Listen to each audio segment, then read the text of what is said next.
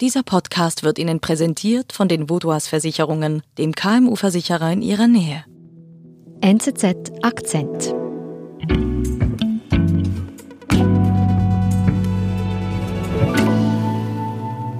Es gibt keine Infrastruktur für die vielen Menschen. Es herrschen sehr schlechte hygienische Bedingungen. Die Regierung, die kanarische Inselregierung, ist überfordert und das schon seit Wochen. Statt Touristen kommen nun Migranten auf die Kanarischen Inseln. Ute Müller schreibt aus Spanien für die NZZ und ist auf die Kanaren gereist, um zu sehen, was die neue Situation mit der Insel macht.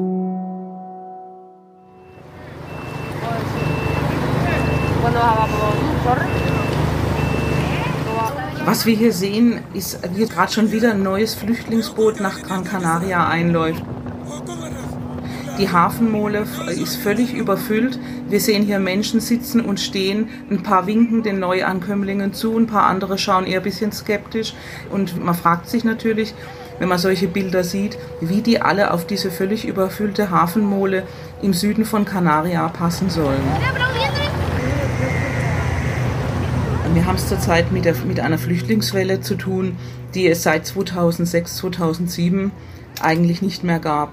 Momentan kommen Tausende von Menschen auf Gran Canaria an. Wir sind jetzt bei 17.000 Menschen, das werden jeden Tag mehr. Letztes Jahr um diese Zeit waren es gerade mal 1500. Also das sind wirklich sehr, sehr viele Menschen, die da tatsächlich den Weg nach Europa nehmen. Warum kommen denn so viele Menschen nach Gran Canaria? Es ist so, die Mittelmeerroute ist mittlerweile sehr streng überwacht und deswegen haben die Menschen jetzt alternativ eben diese Route gewählt. Von Westafrika aus zu starten über den Atlantik, da ist die Überwachung nicht so groß. Mittlerweile kommen die fast alle in Gran Canaria an oder eben auf irgendeiner der Kanarischen Inseln. Wie gefährlich ist diese Route nach Gran Canaria durch den Atlantik jetzt gerade vielleicht auch im Vergleich mit der Mittelmeerroute? Also diese Route ist sehr viel länger und auch sehr viel gefährlicher, weil der Weltgang viel höher ist und jedes vierte Boot kentert, jeder sechzehnte erreicht die schützende Küste nicht. Insofern wagen die Menschen da eine sehr gefährliche und sehr riskante Überfahrt. Und wie ist die Situation für die Geflüchteten vor Ort auf den Inseln? Also die Geflüchteten müssen sich mit sehr, sehr wenig Raum zufrieden geben. Auf der Hafenmole können sie sozusagen nicht vor und zurück. Das sind so viele Menschen, man kann sich da nicht richtig bewegen. Die haben ganz schlechte hygienische Einrichtungen. Da stehen so Dixie-Klos nebeneinander. Acht oder zehn sind es an der Zahl. Aber es sind 2000 äh, Menschen, die da leben müssen.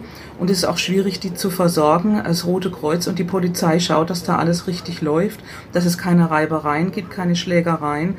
Also die Inselregierung hat damit überhaupt nicht gerechnet und ist auch völlig überfordert.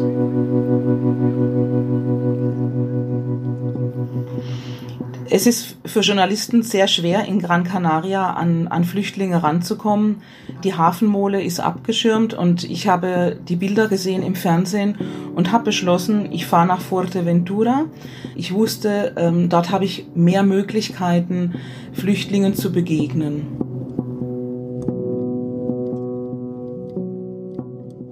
Also ich bin mit dem Schiff von Lanzarote rübergefahren. Äh, das ist etwa eine halbstündige Überfahrt.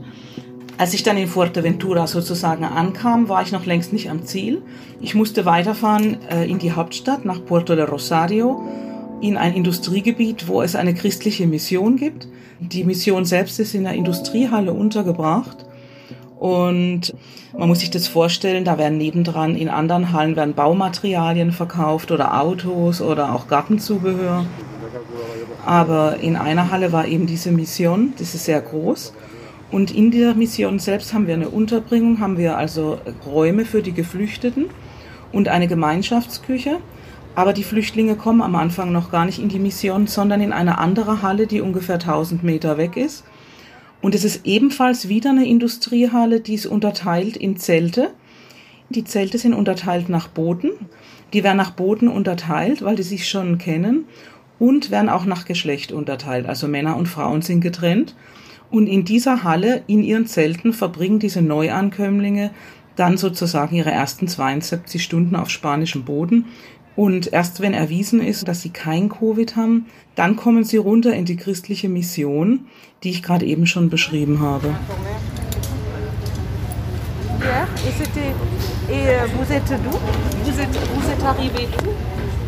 Ich hatte die Möglichkeit, mit mehreren geflüchteten Menschen zu sprechen. Ich hatte das Glück, dass ich auch mal eine Frau getroffen habe, eine junge Senegalesin, die war erst 28 Jahre alt und sie hat mir gesagt, äh, sie würde gern weiterfahren nach Frankreich. Ihren Sohn, hat sie gesagt, musste sie erstmal zurücklassen. Ich habe dann auch erst später gemerkt, an ihrem gewölbten Pulli, dass sie schwanger ist. Ich habe da erst gar nicht so drauf geachtet, aber sie hat gesagt, sie will auf jeden Fall ihr Kind in Frankreich auf die Welt bringen und äh, dort einfach ein neues Leben aufbauen. Es war noch ein junger Mann dabei aus Guinea, der hatte eine sehr lange Überfahrt. Conakry, Senegal, Senegal, Mauritanie, Mauritanie, Marok.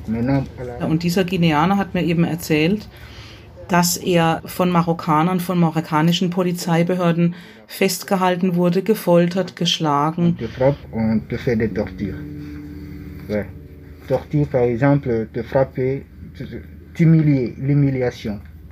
Ich war dann entsetzt und habe gefragt, ja, wieso denn, wieso denn? Da sagte er, ja, äh, die betrachten uns ein bisschen als Untermenschen, die wollen uns auch einschüchtern.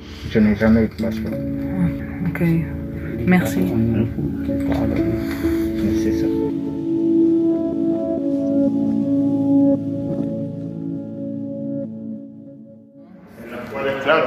Yo interpreto que no se mandan por el hecho de que ahora, de buenas a primeras, ich habe dann die geflüchteten Menschen hinter mir gelassen und habe dann das große Glück gehabt, den Pfarrer Angel Hernandez zu treffen. Das ist dieser Leiter der evangelischen Mission, der macht das schon seit 20 Jahren.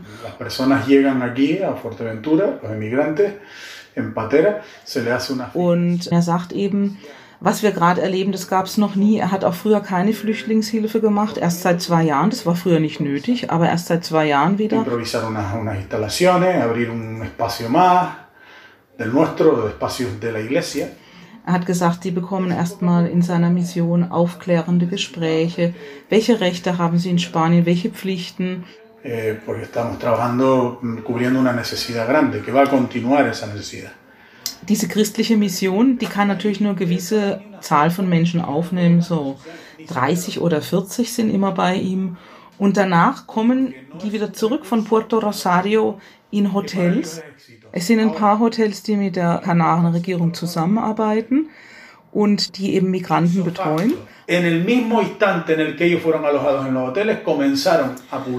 Der Pfarrer war von der Art der Unterbringung nicht begeistert. Porque hay una gran diferencia entre un turista y un emigrante. La primera de ellas es que el propio emigrante ni se siente turista ni quiere ser turista.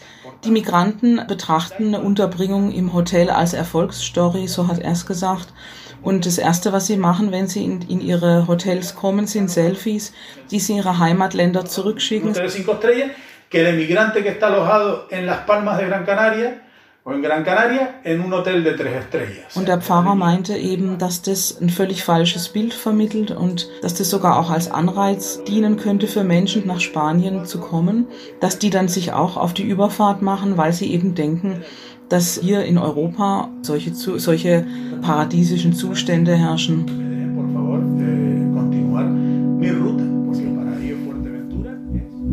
Wir sind gleich zurück. Ihre Mitarbeitenden und Ihr Unternehmen sind jeden Tag auf einen verlässlichen Partner angewiesen. Dank der lokalen Verankerung kennen wir bei den Vaudois Versicherungen Ihre Bedürfnisse und können Ihnen flexible, maßgeschneiderte Versicherungslösungen anbieten. So können Sie Ihrem Unternehmergeist freien Lauf lassen.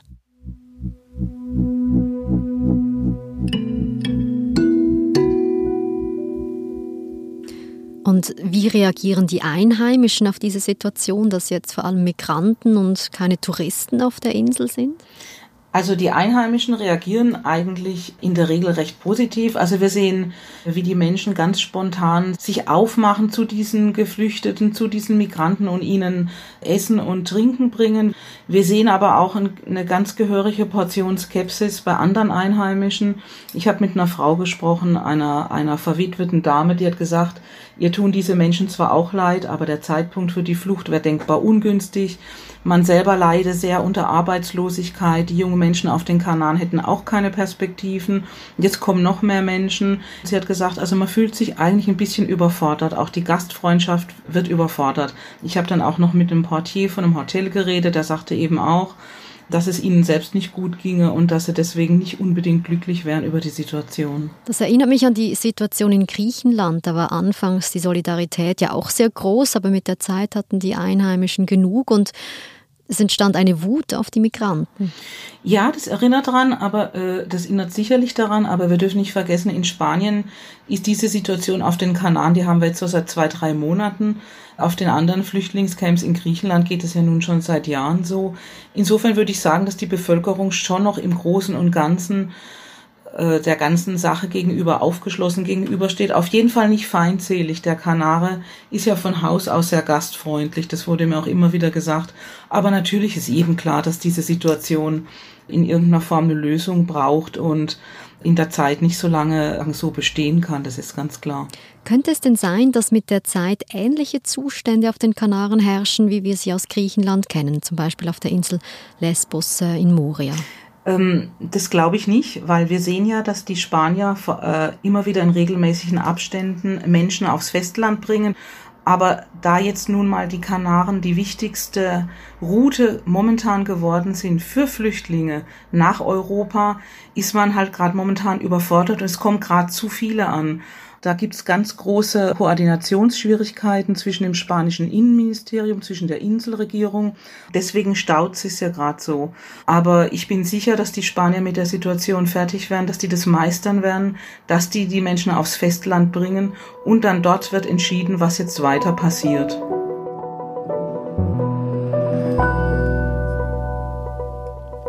Liebe Ute, vielen Dank für das Gespräch und deine Reportage aus Fuerteventura gibt es zum Nachlesen auf nz.ch.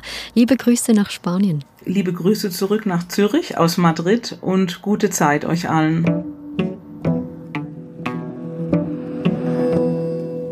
Das war unser Akzent. Ich bin Nadine Landert. Bis bald.